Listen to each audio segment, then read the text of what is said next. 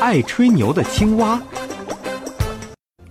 很久以前，在一个池塘里住着一只青蛙，它整天呱呱呱的吹牛，说它不仅个子大、嗓门高，而且很有能耐，游泳老是第一，甚至说世界上压根儿就没有一种动物可以同它相比。一天，青蛙又在池塘边吹牛。正当他吹得起劲儿的时候，突然听见一阵簌簌簌的响声。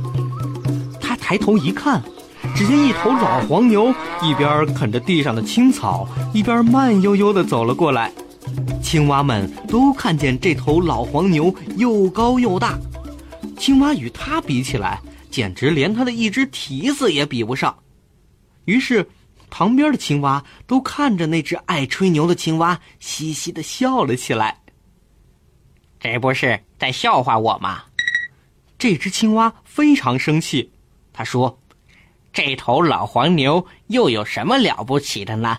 要是我高兴的话，我立即可以变得比它大一倍。”说着，他便使劲儿的吸起气来。吸了一会儿，问旁边的青蛙：“喂，怎么样？是我大还是那头老黄牛大呢？”青蛙们说。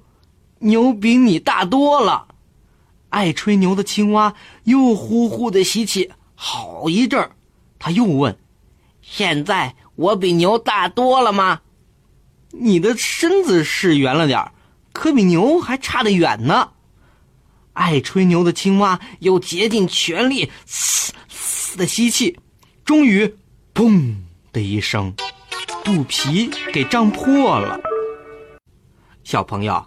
要知道，爱吹牛可不是一种好习惯呀。要取得别人的尊重和佩服，依靠自己努力练出真本事才行，不能光靠弄虚作假。